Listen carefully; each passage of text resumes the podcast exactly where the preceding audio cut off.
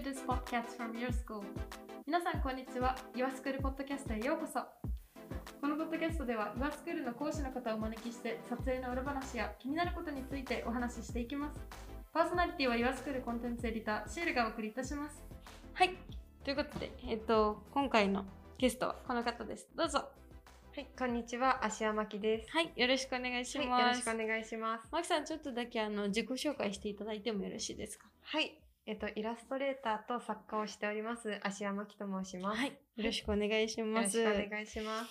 ヨースクールの撮影2日間で、はいえーぶっ通しでやりましたけれども、い、かがでしたか？はい、あのーすごく、あの、和やかな雰囲気で、あの、制作を進めることができたので、そうですね、あの、喋るときはちょっと緊張したんですけど、あの、書いてるときは結構普段通りというか、あの、自分の、あの、持ってる知識とか、技法とか使って塗れたと思ってます。ちなみに今回、ヨアスクールのオンラインクラス上で、あのー新作を書いていただきましたが、はいあれは、こう、最近のマキさんの流行りのスタイルの絵ですか？はい、そうですね。えっと、最近は結構、あのー背景を、なんか、完成させきらずに描くというか、結構1年2年ぐらい前の時はもう結構精密なんかすごく全力で書き込んでいてもう世界観を作り上げるっていう感じだったんですけど最近はその余白になんか何を持たせるかというかそこに想像力がいくようになんかちょっと意味深な余白を作るようにしてます。その分、その絵の中の色をこだわったりだとか、空気感作りとかを大切にしてます。マキさんはあのすごいオンラインクラスの中でも、はいあの温度感の話とかうんうんされてたと思うんですけど、はい。こう温度の伝わる絵ってどういう良さというか、はい。なぜそこにそここだわってるのか。えっと、結構、なんだろう。なんか、まあ、絵って現実にはないものを私は結構描くことが多いんですけど、なんかどこかにあるようなないようなみたいな少しだけ現実と遠い。はいはいはい。なんかそれをなんか、まあ、その今のいる世界と別の世界になんかちょっと逃避するはい。意味だとか、まあ、そういう意味で作品とかをあの見る方もいらっしゃると思うんですよ。で実際私もそのその世界に入り込んでる間はもうそのことしか考えないとか、もうはいそういう時ってすごく幸せだと思うのうん。で、なんかそこに必要なのって、なんかその非現実さと、なんかちょっとのリアリティというか、なるほど。なんかこういう世界があったらいいなっていうので、やっぱり身近に感じるのって、なんか温度なのかなと思ってそこを大切に書いてます。うんじゃあまあこの温度感というのは、はい。現実世界とのこうコネクションというか、そうですね。つながっ、ている部分なんですね。はい。共通するものというか、うんもう私たち人間が一番身近に、はい。なんかみんな持ってるものというか、ととして取り入れてますいや、面白いですよね。今こうやっていろんな作品を見ながら、こう、お話しさせていただいてますけれども。はい。これはもう何年描き続けてらっしゃるんですか？えっと、でも透明水彩でそういう世界を作ろうって思ったのが、えっと、ちょっと待ってくださいね。6年ぐらいうん。前で、でもそもそもその時もその透明水彩1本ではやってなくて、はい。アナログの画材で、なんかどうやったら自分らしい表現ができるかなって、なんか個性とか、なんかどうやったら出るんだろうって模索してる時期で、で、その時に、なんかそのちょっと現実離れしたというか、うんそういう世界を描くのが好きだなと思ったのと、なんかそこを突き詰めていったら、やっぱり最初はすごいファンタジーな世界観とかも多かったんですけど、そうですね、いろんな動物とか描いたり、その海の中で遊んでるとか、はいはい。そういうイラストを描いていくうちに、なんかだんだんと、なんかこの今いる世界の良さっていうのも、なんか取り入れていきたいなって思って、なんかちょっとお花とか、その日の光だったりだとかう、んそういうとこにスポットを当てるように最近なってきました。なるほど。はいこの今目の前にですね、あの、マキさんのこう、オリジナルのイラストレーションブック4冊ですね。はいこれがもうすべてですか？いや、えっと、こ実はのまだ？前に何冊かあります。あるんですね。でも今この一番ここにあるのは2016年の作品から入ってるもの。はい。確かにそれを聞くと、なるほど。思わせられますね。そうですねその2016年代らへんから、はい。そのちょっと現実離れしたっていう確作品が確立されてきた頃おなんか自分の作品の色が分かってきた頃、ですね。確かにあのなんか共通点はやっぱり今の絵と変わらずっていうところはありますけど、まあこれ結構ファンタジー寄りですね確かに。そうですね。うーん面白い。なんかこの今この見てる2016年18年のイラストレーションブック、なんかい今のより黒いですねなんかイメージが。そうですねあの主線が結構ペンで描いてるものが多くあてーやっぱり今よりもコントラストをはっきりさせたいっていう、はい。その第一印象でパッと目を引うんく作品が作りたいっていう思いが強くて、はい。その背景にその海の絵とかだったらその真っ暗にしてみるとか、光と影のコントラストが多分強いものが多いですね。はいはいははい。い。今はどちらかというと優しい方の光を意識してるんですけどこの時はそのなんかパッと広がるような。なんかあれですね。線香を放つような。あそうですね。光の筋がこう、パッと見えるような絵が多いですね。確かに。そうですね。本当になんかちょっと眩しいぐらいのうん。イラストを描いてました、うん。はい。光っていうポイントは変わらないんですねそうですね。結構その時にコントラストを意識するってなった時にその光にそうですねこだわりを持って描き始めました。うん。なるほどなるほど。いや楽しいですね。これからもこうどんどんどんどんきっと変わっていくと思うんですけど。そうですね。結構終着点が自分でも見つからなくて きっどとう。なんかあれですよね。ずっとずっと今好きなものをずっとずっと続けていくっていう。そうですね、うん。その先になんかちょっといろんなものを拾いつつっていう、確かに。そうですよね。はい。こうマキさんあの自分らしさってなんだろうってお話うん今されてましたけど、きっとその今簡単に誰でも描けたりとか、まあ、うん。絵って結構身近なはい、身近なものでうんイラストレーターになりたい方だったり、うん作家さんになりたい方もいらっしゃると思うんですけども、はい。こう自分らしさはどうやって見つけたんですか？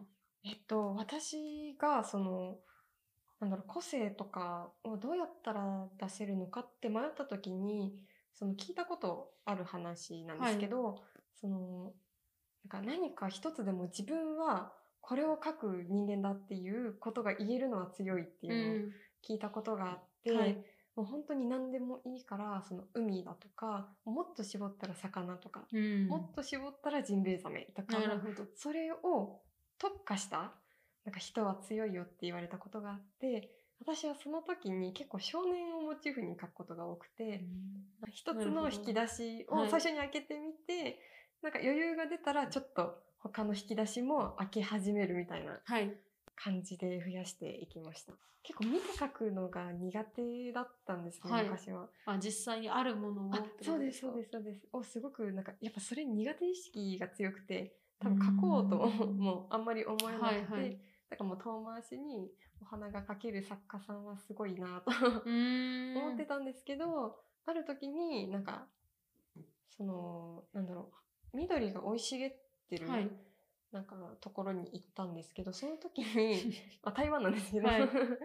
のなんか葉っぱの形をよく見たらその、はい同じ葉っぱがずっと並んでるわけじゃなくていろんな種類の葉っぱがなんかちょっとずつちょっとずつ生えてる、うんうんっていうのでなんかすごくそこで初めてそのことに気がついて、うんはい。なんかああんまりなんかなんだろう決まり事ってないのかなって思った時に最初は葉っぱを描いてみようと思って葉っぱがいっぱいの作品を描いてみて今度お花に移ってみて確かになんか決まり事はまあもちろんお花の中にもあるんですけどそのこうでなければならないっていうものって意外と少ないんじゃないかなって思ってからお花を結構描くようになりました。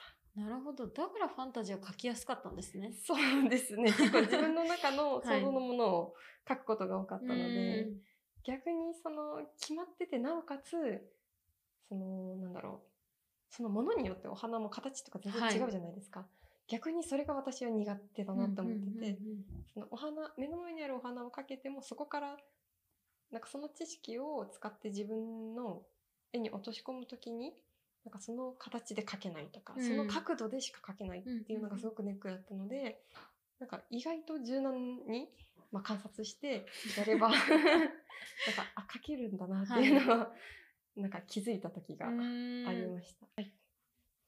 最近は新しい取り組みあの引き出しは開けてないんですか？最近は今回この色の住むところのウェブ、ねウェブ展覧会はい。が終わった終わった終わりました。ところですよね。はい。ちょうど。本当はね、あれですよね、普通にそうですね。できたらよかったんですけどやりたかったまあんですよね。タイミングが悪かったので しょうがないですね。これの一番気に入ってるのはやっぱりこの表紙の風船のそうですね。表紙のこのいろんな住むところという作品が一番気に入ってます。うんこれはちなみにどういう絵なんですか？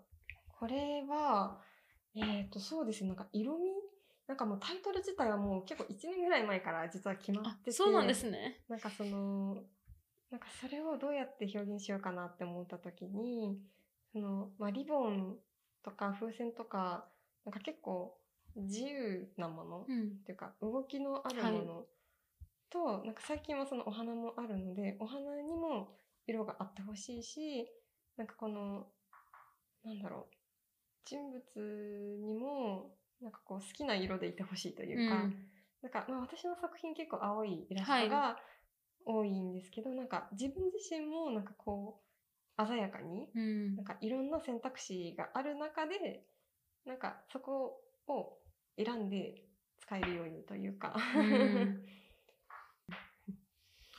なるほど。こうやっていろいろ聞くと、こう、やっぱり、絵を見るのって楽しいですね。ありがとういろんなことを想像できるのがすごく楽しいです。はい。なんか結構自分自身が、はい。なんかその普通のこと、なんか普通っていう言葉があんまり好きじゃなくて、はいなんかその普通のことがなんかできないみたいなので悩んでるうん方もいらっしゃるじゃないですか。はい私も結構そういうタイプなんですけど、でもなんかもうそれ、なんかもう普通、普通というか、なんかそういうの関係なしでなんかもうそのままでいいんだよというか、うん自分がなんか住んでるなと思ってるものとか、もうそこ、その心地のいい場所というか、そういうところでなんか荒れたらすごく嬉しいなと思って書きました。うんうんはい素敵ですね。ありがとうございます。聞いた後に絵を見るとなんか絵の雰囲気って全然違います、ね。本当ですか？は いぜひこれを聞いてる皆さんもこれをね、はい。見ていただけるといいですね。はい。今回オンラインクラスでいろんなあのマキさんが持ってる技法だったりとか、はい一枚の絵を完成させるまでの過程を見せましたけれども、いどのような方に見てほしいですか、はい、そうですね。その、やっぱり、その私自身も色については結構悩んでた時期があったので、私は結構彩度が高い色しか使えない。逆にそのくすんだ色をきれいに使うっていうのがよくわからなくて、はいなんかその時に結構悩んでいたので、なんかその時に、まあ色の中にもなんか白黒があって、まあそれがコントラストだったり、はい。そういうところで何かヒントがなんか欲しいというか、なんかそこを探していたりだとか、あとはその空気感とか、その作品自体に物語があること、その作品、そうですね、自身に物語が出るように、うん。なんかどうしたらいいんだろうって考えてる方とかに見ていただけたらすごく嬉しいと思います。そうですね。もうはい本当に、すべて語ってくださいましたよ。はい 本当にそうですね。はい。うん、今この今回完成した絵から今のその鮮やかな色しか使えなかったってお話はなんか想像できないぐらい、なんかあの全然違う印象の絵ですけども、なんかいろんな色を使いこなしたらそのこうなったんですね。そうですね、なんか、そのサイドと明度の違いというか、はい。そこに、なんかちょっとだけ意識を向けてあげると、なんか本当に、なんか本当にちょっとの差で、作品って全然見違えるほどはい。良くなっていくものだと思うので、なんかこう諦めずに、なんかいろいろとトライしてみていただけたらと思います。ありがとうございます。はい本当に2日間お疲れ様でした。はい、ありがとうごありざいました。